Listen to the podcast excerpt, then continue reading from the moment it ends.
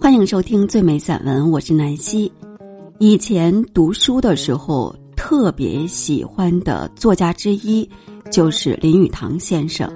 今天给大家读的这篇对人生的态度，选自林语堂先生的散文集《人生的盛宴》。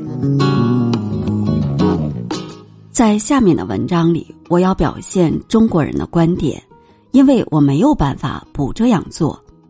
我只想表现一种为中国最优越、最睿智的哲人们所知道，并且在他们的民间智慧和文学里表现出来的人生观和事物观。我知道，这是一种与现代不同的时代里发展出来的，从闲适的生活中产生出来的闲适哲学。可是，我终究觉得。这种人生观根本是真实的。我们的心性既然是相通的，那么在一个国家里感动人心的东西，自然也会感动一切的人类。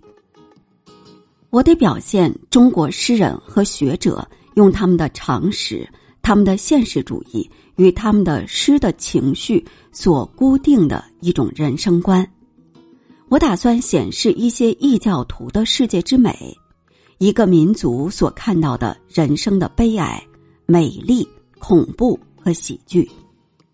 这一个民族对于我们生命的有限发生强烈的感觉，然而不知何故却保持着一点人生庄严之感。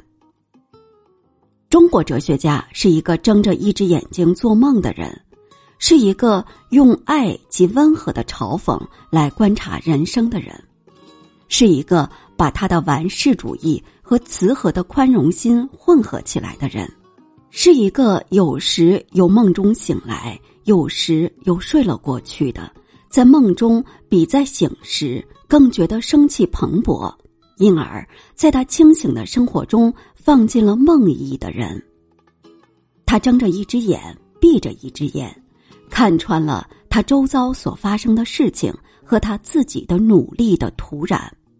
可是，还保留着充分的现实感去走完人生的道路。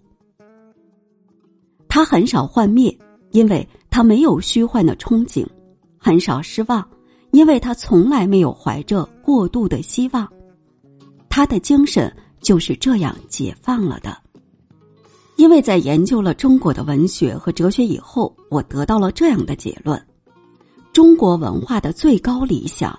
始终是一个对人生有一种建筑在明慧的悟性上的达观的人。这种达观产生了宽怀，使人能够带着宽容的嘲讽度其一生，逃开功名利禄的诱惑，而且终于使他接受命运给他的一切东西。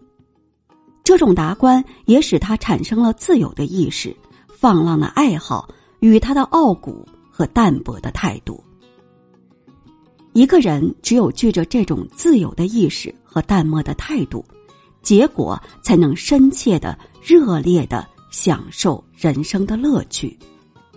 我不必说我的哲学在西洋人的眼中是否正确。我们要了解西洋人的生活，就得用西洋人的眼光，用他自己的气质、他的物质观念和他自己的脑筋。去观察他。美国人能忍受许多中国人所不能忍受的事物，而中国人也能忍受许多美国人所不能忍受的事物。这一点我并不怀疑。我们大家生下来就不一样，这也是好的。然而，这也不过是比较的说法。我很相信，在美国生活的匆忙中，人们有一种愿望。有一种神圣的欲望，想躺在一片草地上，在美丽的高树下，什么事也不做的，享受一个悠闲自适的下午。像行转来生活吧，这种普遍的呼声的存在，在我看来，很足证明美国有一部分的人宁愿在梦中虚度光阴。可是美国人终究还不至于那样糟糕。问题只在他想多享受或少享受这种闲适的生活，以及他要怎样安排使这种生活实现而已。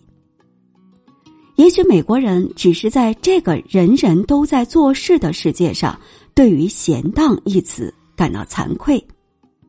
可是不知何故，正如我确切的知道他也是动物一样，我确切的知道他有时也喜欢松一下筋肉。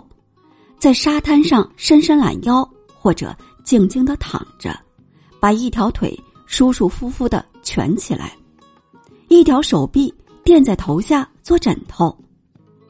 他如果这样，便跟颜回相差无几了。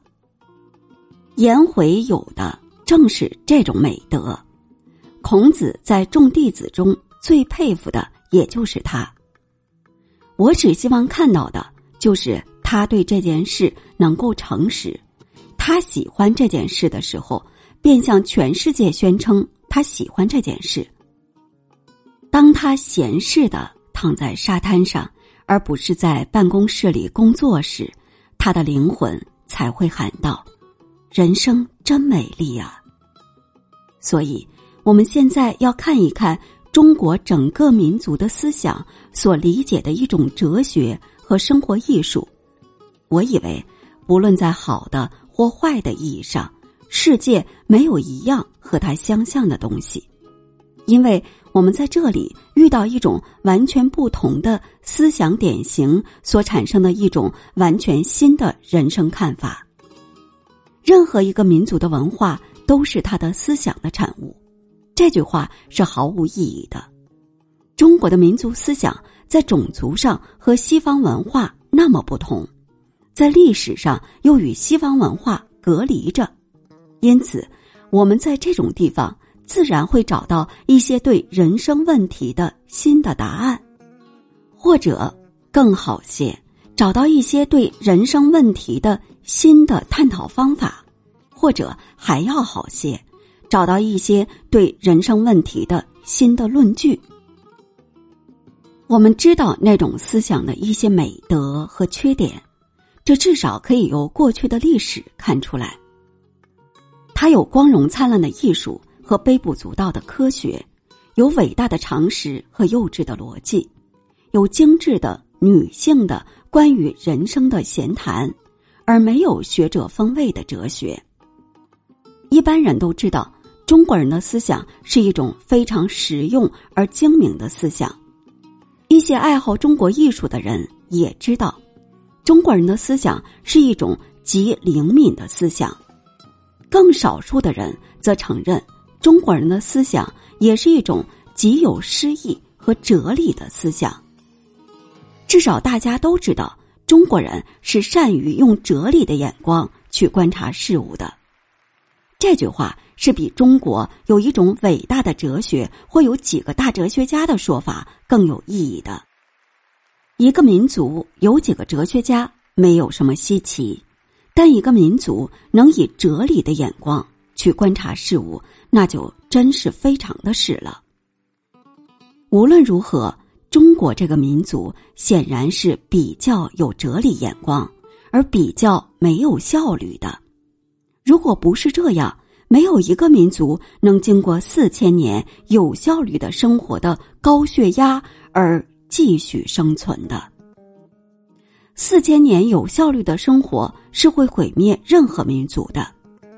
一个重要的结果是，在西方狂人太多了，只好把他们关在疯人院里；而在中国，狂人太稀罕了，所以我们崇拜他们。